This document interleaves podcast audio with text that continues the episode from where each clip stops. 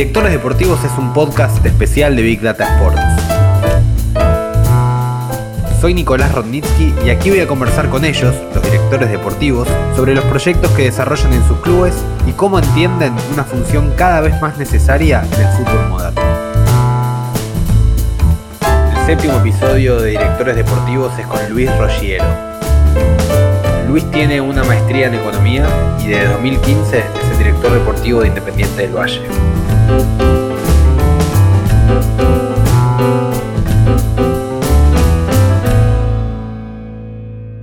Empezamos a hacer la lista de, los directores deportivos con los que queríamos charlar, eh, vimos, notamos lo que está a la vista. Independiente del Valle, Copa Sudamericana el año pasado, Libertadores Sub-20 ahora. La pregunta es, ¿qué está pasando en Independiente del Valle?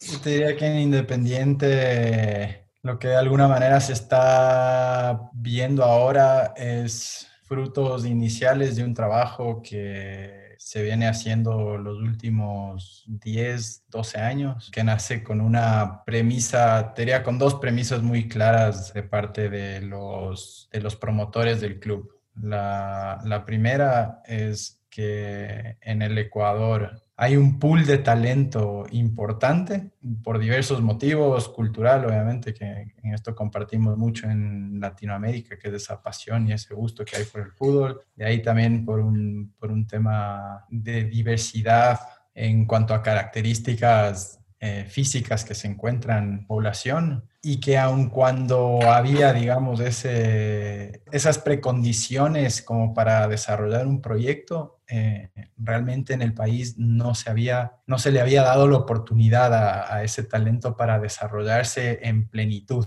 Entonces, históricamente, digamos que sí hay o, habían eh, algunos ejemplos de jugadores que habían logrado hacerse un camino eh, en el mundo del fútbol, Antonio Valencia, en Inglaterra y tal, pero más producto de, de, sus propios méritos y de, su, y de sus condiciones innatas, que te diría que, que, realmente dio un trabajo eh, metódico y dedicado, soportado por una institución. Entonces, bueno, ese fue uno de los, de los principales eh, propósitos que se planteó el club.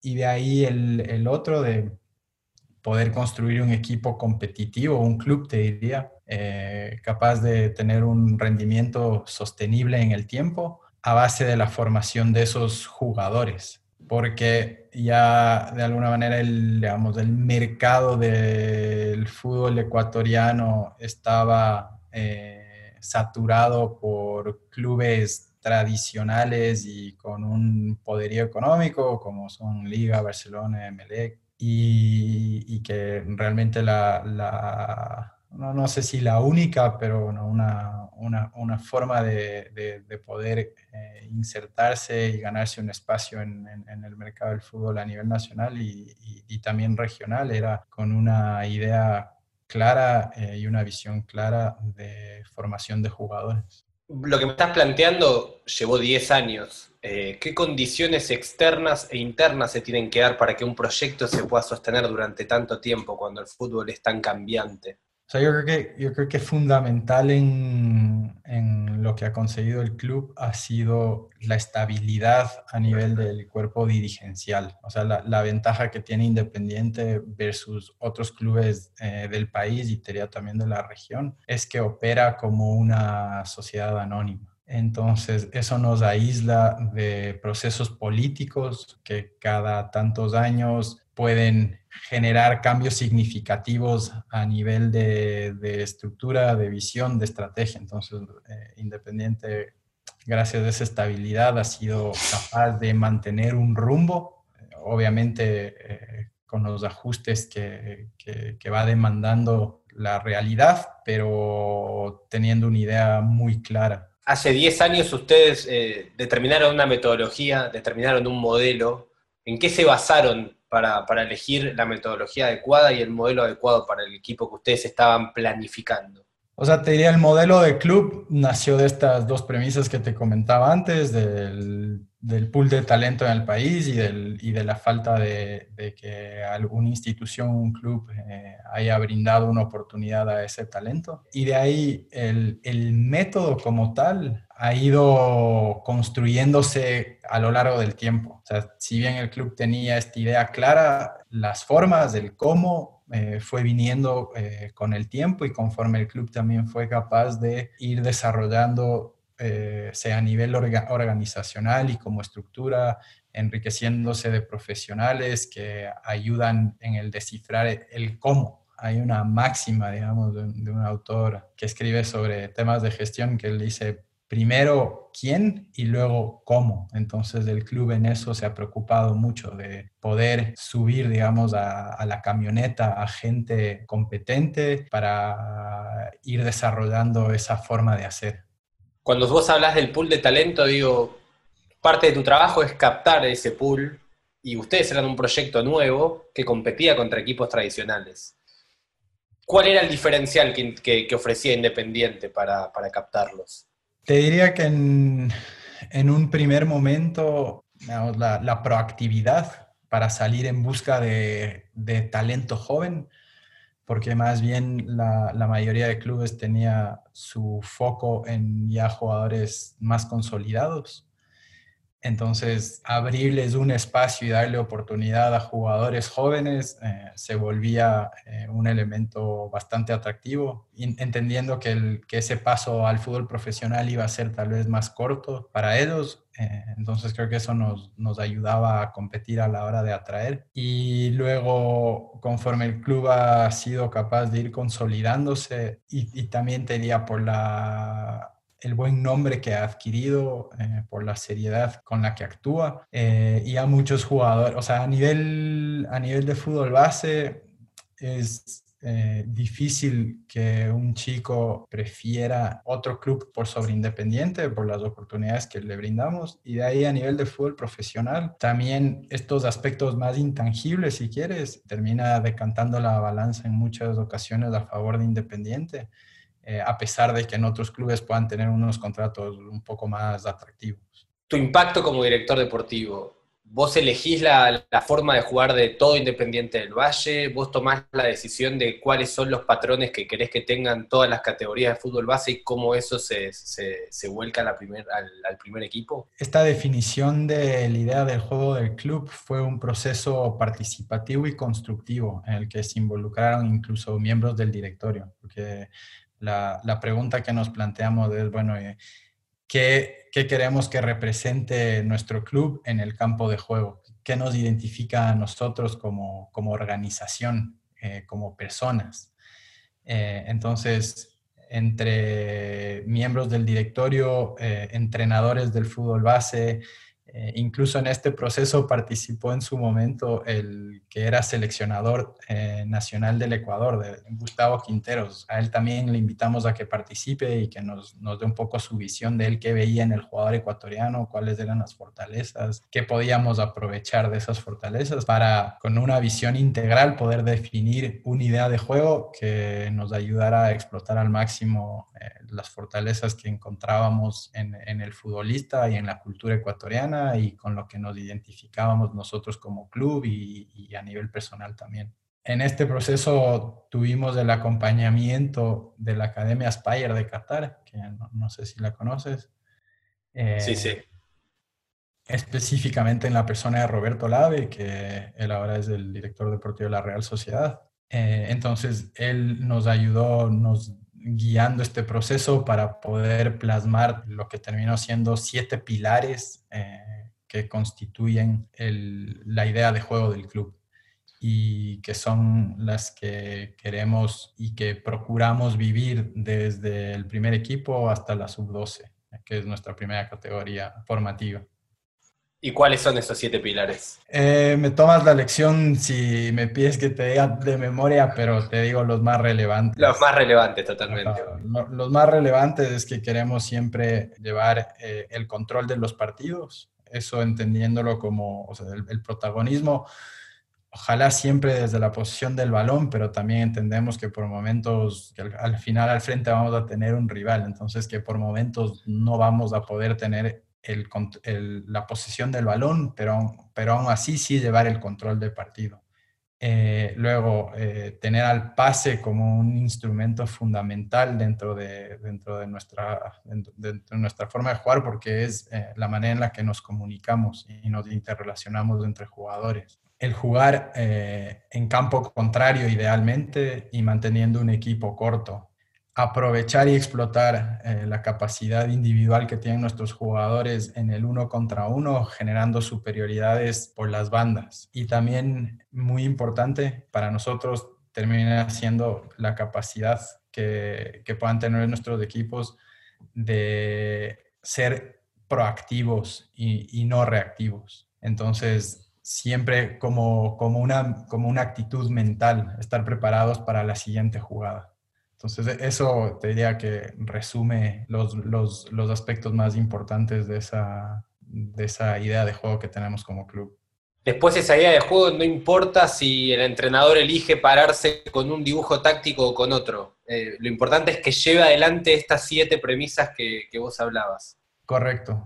A nivel de fútbol formativo sí tratamos de guiarles a los entrenadores para que partamos de una estructura de 1-4-3-3 porque creemos que es la que mejor se presta para ir desarrollando los diferentes conceptos que los jugadores necesitan adquirir. Pero conforme los chicos van creciendo, es importante también que puedan experimentar y vivir eh, otras estructuras. Entonces, les exponemos también a, a esas otras estructuras. Y ya en el primer equipo, sí, obviamente, total, total flexibilidad y libertad para elegir esa estructura que, que, más conviene dependiendo del partido, el rival, la instancia, eh, los jugadores que, que, dispongamos en ese momento.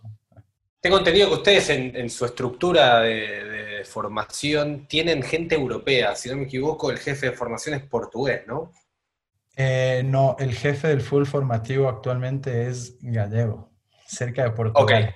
Bueno, ok, entonces el, dato estaba mal, pero la esencia estaba bien, es, es europeo. ¿Por qué buscan especialistas en Europa? ¿Qué les dan? Digo, también trabajó Roberto Lave, como vos me dijiste, digo, ¿qué les dan ellos a ustedes? O sea, yo creo que en parte esto tiene que ver con eh, el estado de, desarrollo de la industria del fútbol en el país. O sea, entendiendo, te diría que el epicentro del fútbol mundial está en Europa. Ahí es donde, donde se llevan a cabo los grandes desarrollos de innovaciones, de conocimiento futbolístico y que, y que el estado de la industria del fútbol en el Ecuador tiene mucho camino por recorrer y que a la hora de querer construir un club eh, eso significaba un obstáculo, porque si salíamos al mercado laboral ecuatoriano, digamos, en busca de profesionales capacitados y con experiencia, eh, no, no los encontrábamos. Entonces, la respuesta natural, creo, era dónde podemos encontrar los profesionales eh, mejor capacitados para que nos vinieran a ayudar. Y España termina siendo un, un mercado natural por el idioma y también por, por estar en, el epicentro, como te decía antes, del desarrollo del fútbol mundial. A pesar de eso, hoy tenemos, tenemos eh, colaboradores de España, también de Portugal, e incluso tenemos dos colaboradores finlandeses. Ellos sí no tienen el idioma, pero bueno, han, hecho esfuerzos por, por, mejorar su español, pero para nosotros también como club es muy valioso y para nuestros jugadores, porque nos genera un, un ambiente y un entorno internacional, por decirlo, y, nos ayuda a desarrollar habilidades también de comunicación, tanto al staff como a los mismos jugadores. Cuando vos estás pensando en la formación de tus futbolistas, de tus talentos, ¿Pensás en jugadores que sean capaces de jugar en Independiente del Valle o pensás en el mercado y pensás en qué tipo de futbolista necesita el mercado? A mí alguna vez me, dieron la, mejor definición de un jugador competitivo.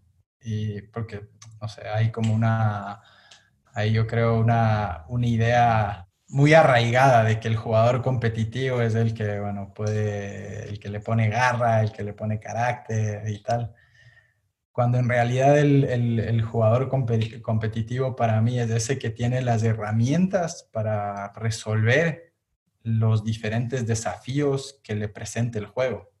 eh, desde el punto de vista técnico, táctico y obviamente mental.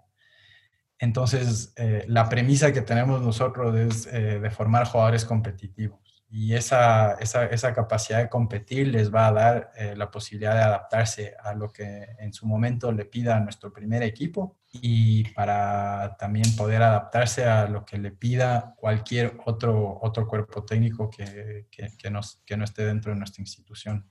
¿Podrías hablarme del acuerdo que tienen con la, con la Spire Academy?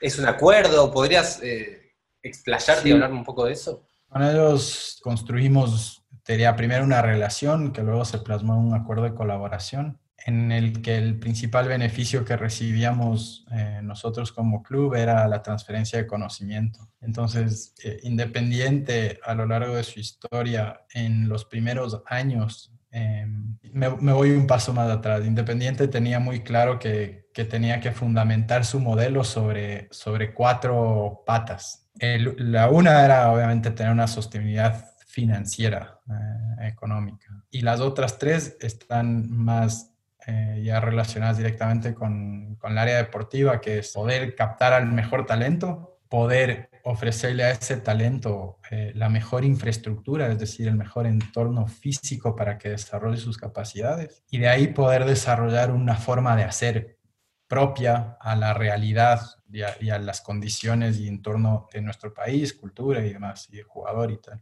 Entonces, los, los primeros años del club, eh, priorizó y se dedicó mucho a captar ese talento y a crear el, el entorno eh, físico y de infraestructura que luego les, nos permita trabajar como club. Y te diría que este Independiente 2.0, si se quiere, ha hecho o ha puesto el foco ya en el desarrollo de un saber hacer.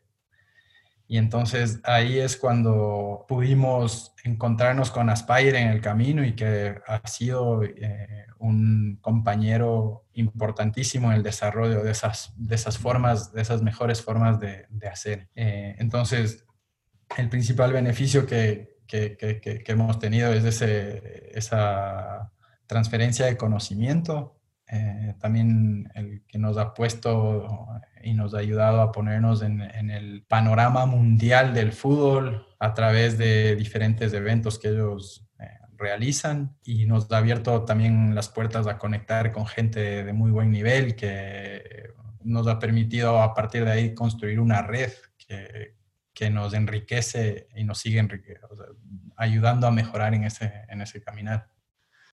Eh, tengo entendido que, ustedes le presentaron a ellos un modelo de juego que querían desarrollar y que ellos le devolvieron eh, ejercicios, dinámicas, digo, ideas que ustedes podían, podían implementar en el campo para fortalecer ese modelo. ¿Esto es así? Eh, ¿Y podrías contarme cómo fue eso, si fue así? La, idea de juego, como te contaba antes, la desarrollamos junto con ellos. Ellos nos ayudaron facilitando el proceso. Y de ahí el cómo poner en práctica, digamos, esa idea de juego o, cómo trasladar al campo y a los jugadores esos conceptos que se requerían para, para plasmar la idea de juego, también lo construimos con ellos. Entonces, a través de diferentes tipos de entrenamientos, a través de diferentes lineamientos para el diseño de cada tipo de tarea, y el desarrollo del contenido de cada concepto, la progresión y el, en el tiempo que debíamos darle para cada chico, el itinerario formativo que convenía eh, que, cada, que cada chico tuviera. Entonces han sido, como te decía, unos actores bastante activos e importantes para nosotros en ese trabajo.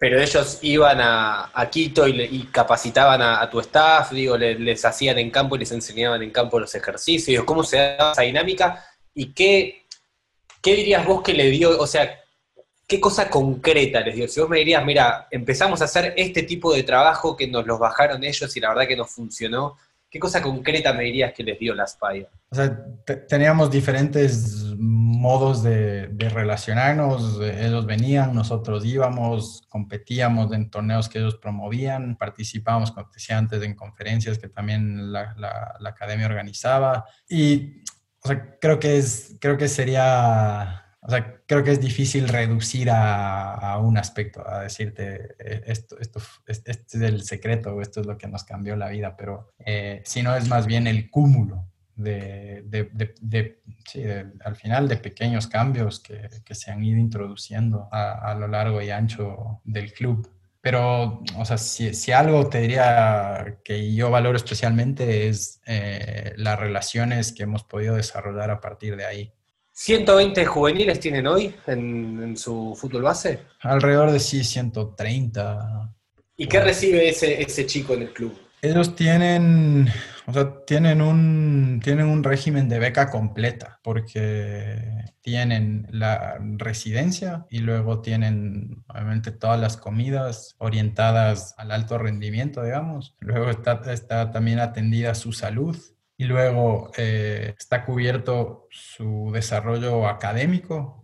Dentro de las instalaciones del, del club hay un colegio eh, al que todos los jugadores atienden. Y toda la parte deportiva también, entonces sus entrenamientos, la competencia, el desarrollo de las condiciones y las capacidades que demanda entonces, desde el punto de vista físico, mental y demás. Entonces, tienen un, un régimen, digamos, internado de beca completa a todos los chicos. O sea, todos viven ahí, los, los 130 viven, duermen, conviven, están, incluso los que viven en Quito con su familia, terminan viviendo ahí con ustedes. Hay algunas excepciones que sí, te diría que como club nos cuestionamos también eh, el si realmente lo que más conviene es que los chicos dejen sus, sus núcleos familiares para venir a vivir en, en la residencia. Entonces, hay, hay, algunos casos en los que las estructuras de familia son lo suficientemente sólidas como para que el chico siga viviendo con ellos y pueda ir y venir todos los días, que al final creo que ayuda también muchísimo.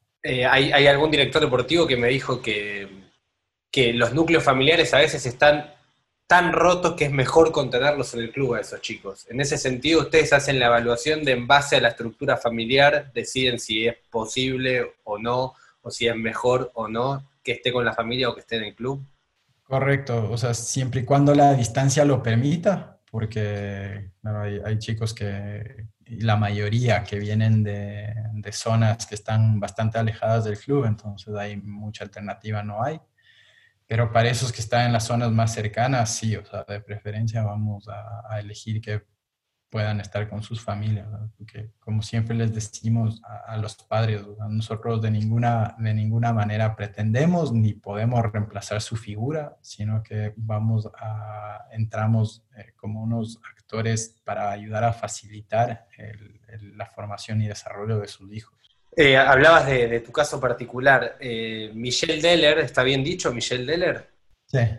Eh, te, te, definió como un director deportivo que tiene su especialidad en la matemática.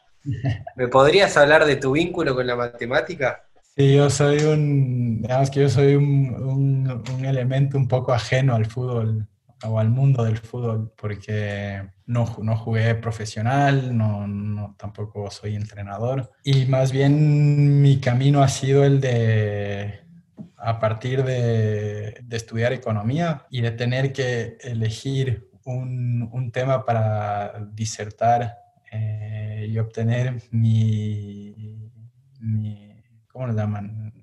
De maestría, que fue tu tesis de maestría, digamos. Maestría, me encontré con que justo se publicaba este libro eh, y al final para mí fue un regalo encontrar, porque de verdad hasta, hasta ese entonces no tenía idea que, era, que había todo un mundo detrás de la economía y del deporte. Entonces pude elegir un tema relacionado a, a, este libro para desarrollar mi propia tesis que tenía que ver con un, un, estudio econométrico de los factores que influyen o que determinan el desempeño de los equipos de fútbol. Y eso me fue abriendo las puertas, eh, porque ya independiente, esto era más o menos del año 2010, 2010, 2011 y ya Independiente eh, estaba empezando a coger fuerza aquí a nivel nacional. Entonces me acerqué al club por conocer qué está, más, más, o menos con la misma inquietud que tú empezaste esta entrevista, por conocer qué están haciendo, qué está pasando. Eh, esa conversación terminó en, en, una muy buena relación y discusión de fútbol con el que ahora es presidente del club. Y bueno, yo de toda la vida obviamente apasionado por el fútbol, entonces le, le, terminé proponiendo que si de alguna manera podía colaborar en el club, me, me, encantaría. Entonces, al poco tiempo él me llamó y me dijo, sabes que estamos reconfigurando un estamento que en ese momento existía en el club, que denominaba la Comisión de Fútbol, y te quería invitar a que participes. Entonces, yo encantado de, de poder sumarme y digamos que desde ese, desde ese espacio, desde esa comisión de fútbol, eh, la, la, propuesta que yo llevé al club es la de necesidad de profesionalizar la estructura. O sea, si bien ya el club estaba dando pasos en esa dirección, porque eh, a diferencia de, de, la mayoría de clubes en el Ecuador ya había una gerencia general eh, y había gente que estaba dedicada a tiempo completo yo creía súper importante fortalecer y dar, dar un impulso a eso. Entonces, así terminé, en, así terminé en, el mundo del fútbol, en, paralelo y también fruto de, del mundo al que me abrió eh, el libro este Soconomics que te digo. Eh, antes de, llegar, de, meterme con los datos, quiero ir un paso atrás. Eh, porque últimamente se está dando cada vez más la llegada de, lo voy a decir con respeto, nerds al fútbol, digamos, gente que viene con un conocimiento de números eh, y que vienen a aportar al fútbol. ¿Qué tienen para aportar los nerds al fútbol? ¿Y qué tan importante es, como en tu caso, que sepan de fútbol, que tengan un conocimiento previo grande de fútbol? O sea, yo creo que, es que cada vez el fútbol a nivel competitivo te demanda que puedas eh, explotar todo tipo de oportunidades que te permitan sacar ventaja. Eh, y especialmente en clubes como Independiente, que tenemos, al final del día tenemos una limitación de recursos versus otros. Eh, entonces tenemos que, tenemos que ser capaces de sacar ventajas a través de otros caminos. Y los, digamos que la información o los datos objetivos van a ser una fuente sin duda de, sacar y de, y, de, adquirir esta ventaja eh, a la hora de tomar decisiones. En mi caso ha sido un, ha sido un itinerario súper enriquecedor, digamos, porque yo llegué tal vez con una, una mayor comprensión de datos eh, y una menor comprensión del juego, pero eh, por la gente a la que he podido estar expuesta, he pegado eh, un vuelco de 180 grados en mi enfoque y ha sido más bien en eh, dejar casi que por un momento de lado el tema de los datos y tratar de profundizar y entender mejor el juego para luego poder dar más sentido a esos datos. Y la verdad es que últimamente creo que eso está rindiendo frutos y que creo que estamos encontrando la manera eh, como club de unir eh, lo, mejor de esos dos mundos y, que al final lo uno potencia lo otro. Entonces, creo que, sí, o sea, creo que, y, no solo te diría los, los nerds, por, por, referirme de alguna manera, pero que creo que en la medida en que los clubes, porque el fútbol eh, o la industria del fútbol tiene una, una debilidad que es que tiende a, alimentarse de su misma gente. Entonces, ese que fue jugador, luego es entrenador y luego es, no sé, dirigente. Y entonces se siguen reciclando y no se abren mucho al, al, mundo exterior y a otras industrias en las que hay también muy buenas prácticas que se podrían ir adquiriendo.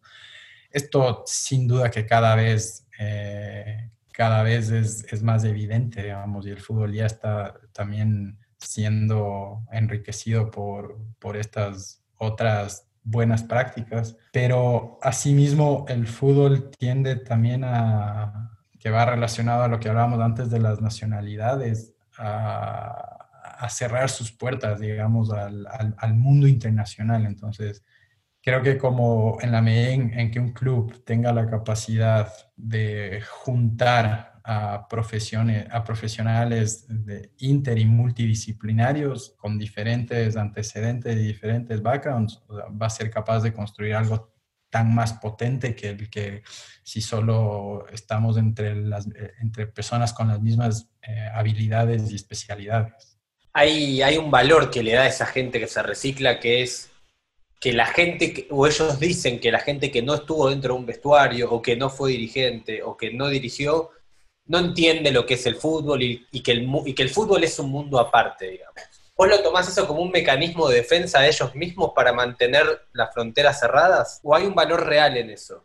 O sea, yo creo que sin duda el haber jugado te da ciertas vivencias y experiencias que te van a enriquecer y que te van a ayudar eh, a la hora de gestionar, pero de ahí también creo que depende qué hace cada uno con esa, con esa experiencia. Alguna vez también me decían, tu experiencia puede ser la base, pero no, nunca puede ser la altura de eso que tú hagas. Entonces, si es, que si es que tú eres capaz a partir de esa experiencia de crecer, mm, es creo que muy potente, pero de ahí si es que esa experiencia también te va a limitar, entonces tal vez preferiría no tener esa experiencia. Para mí, venir de, fuera del mundo del fútbol, yo al final lo veo como una ventaja, eh, porque eh, me permite acusando ignorancia, hacer preguntas y cuestionamientos que posiblemente no se habían hecho, o sea, en, procurar no, no, dar las cosas por hechas y, aceptar respuestas de porque siempre se hizo así, vamos a seguir trabajando de esta manera. Y de ahí también lo veo por el lado de, como una ventaja porque me abre la, la, puerta a un campo de aprendizaje también, o sea, y, a querer eh, poder estar cerca del camerino, bueno, para conocer mejor sobre cómo se vive en un camerino y, poder tratar de conocer mejor a los actores del fútbol que son los jugadores y, ellos que puedan sentir y cómo lo puedan vivir. Entonces, para mí es súper enriquecedor. Ahora, Luis, antes hablabas de, que vos venías, bueno, es lo que te formaste, del mundo de los datos y que terminaste haciendo un giro de 180 grados. ¿Qué lugar tienen hoy los datos en vos a la hora de tomar una decisión? ¿Es lo primordial? ¿Está en segundo plano? ¿Es una herramienta que te ayuda a, definirme, a decidir mejor? Sí, o sea, yo, te diría que es, es un elemento importante eh, la hora de, tomar decisiones. Y, y, entendiendo, porque también hoy, o sea, siento que hay una tendencia a hablar mucho del Big Data, cuando el small data también es fuente de poder, digamos. Entonces, creo que es importante entender cómo podemos enriquecer ese proceso de toma de decisiones y qué tipo de datos nos pueden ayudar a, enriquecer esos, procesos de decisiones. Entonces, a, veces el, el, tener esta mentalidad de abierta a enriquecernos con todas las, variables que, nos permitan tomar una mejor decisión, no necesariamente significa el tener que acudir a estos, a, métodos y herramientas de, Big Data, sino es a veces son datos que tenemos mucho más al alcance nuestro y a, los que podemos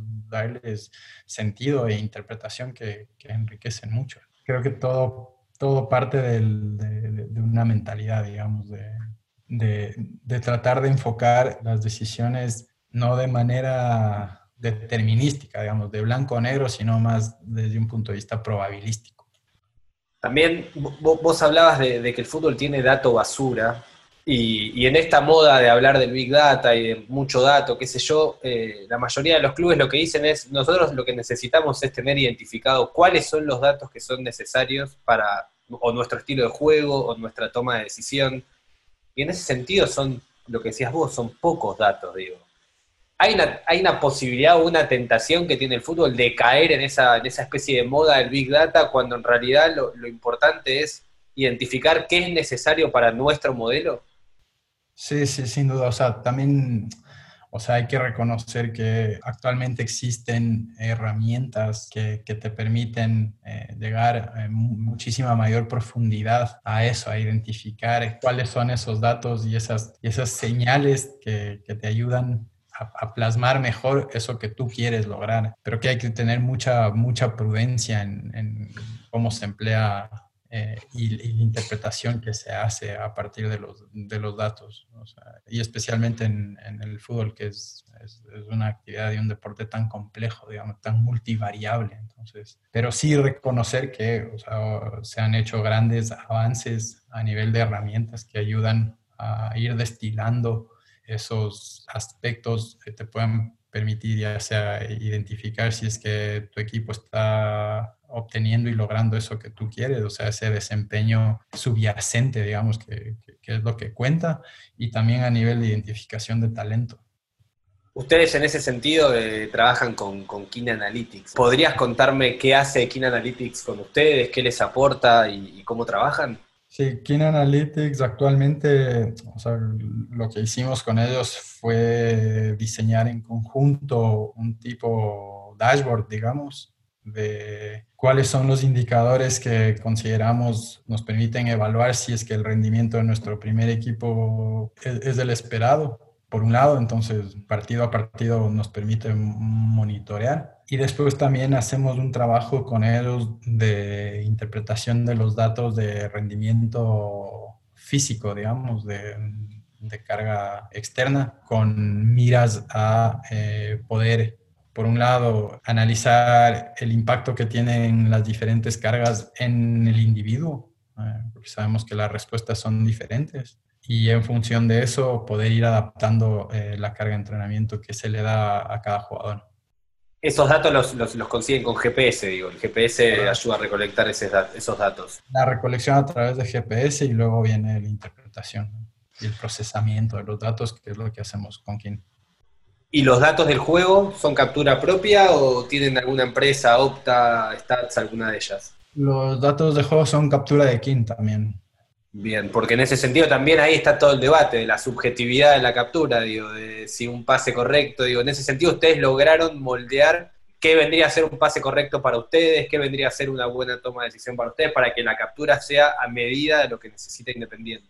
Sí, internamente también hacemos un trabajo de captura en muchísima menor escala y de, aspectos eh, específicos y que está más relacionado acciones de juego que no tienen que ver con el balón, porque la mayoría de datos que existen en el mercado, digamos, son ball related.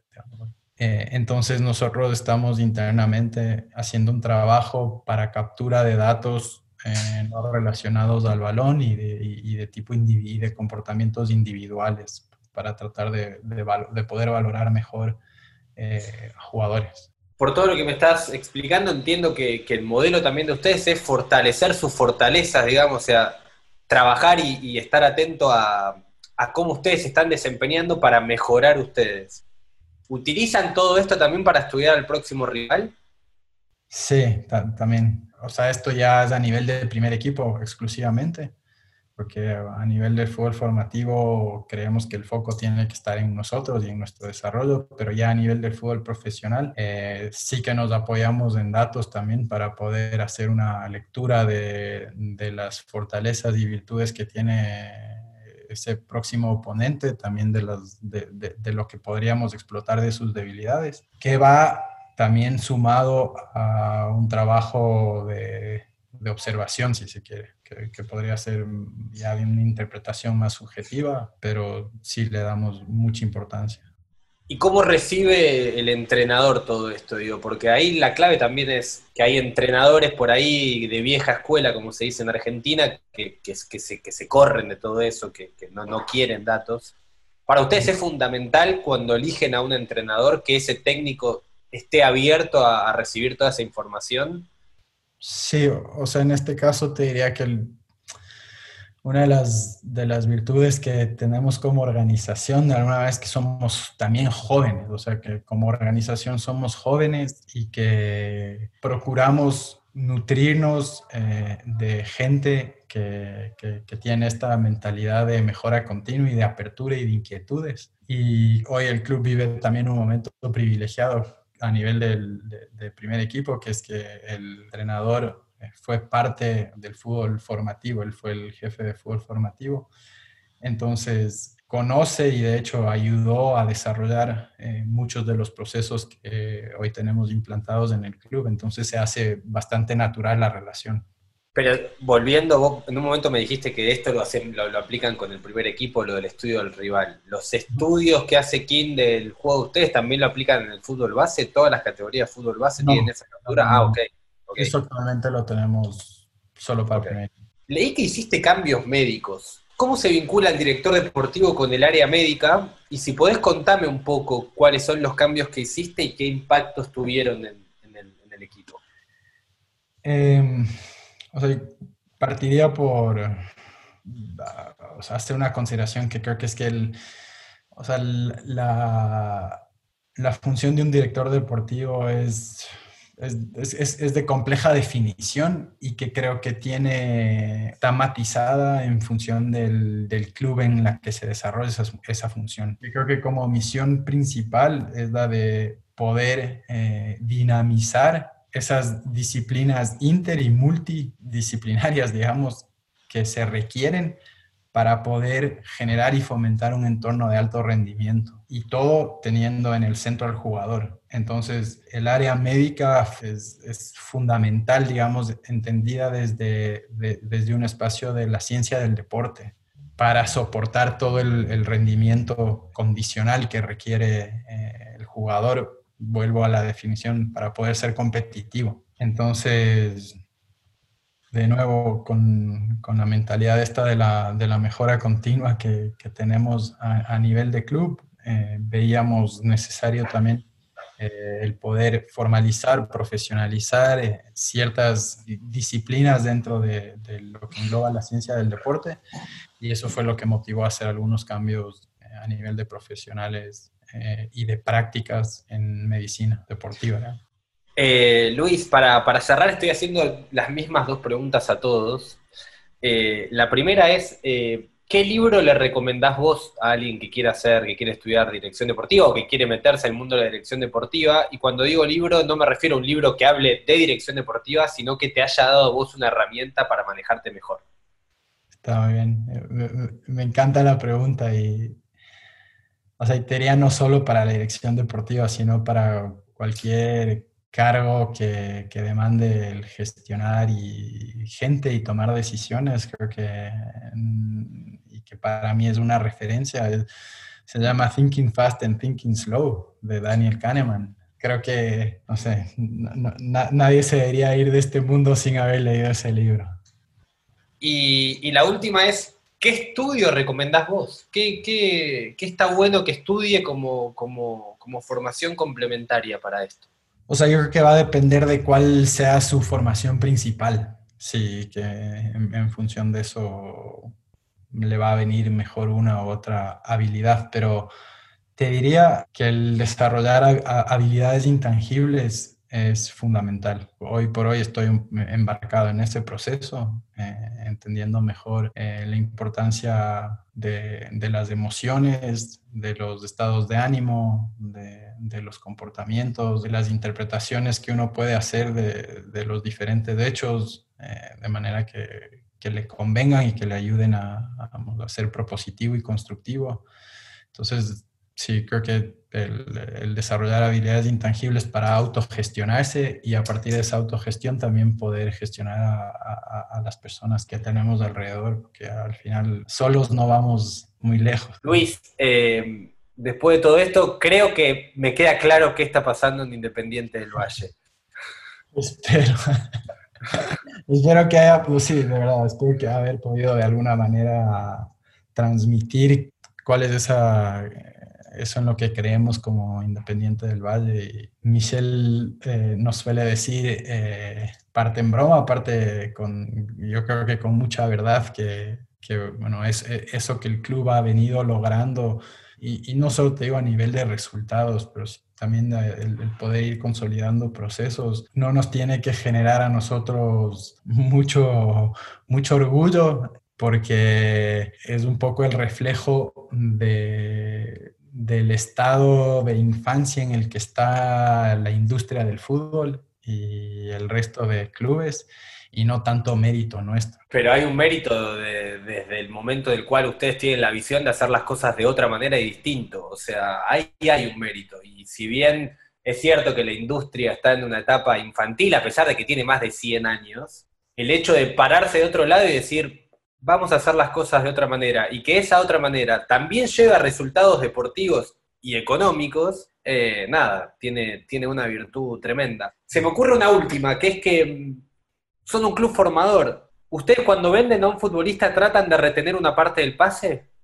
Sí, sí, sí, siempre procuramos, porque entendemos también que los jugadores tienen, eh, o sea, dentro de ese, dentro de ese, itinerario de, de, formación van a tener que ir progresando incluso cuando salen del club. Entonces nos apela la idea de poder eh, no solo beneficiarnos de una primera venta, sino de una segunda venta también. Estamos en contacto, Luis. Te mando un gran abrazo y muchas gracias. A disposición para Dale, gracias, Luis.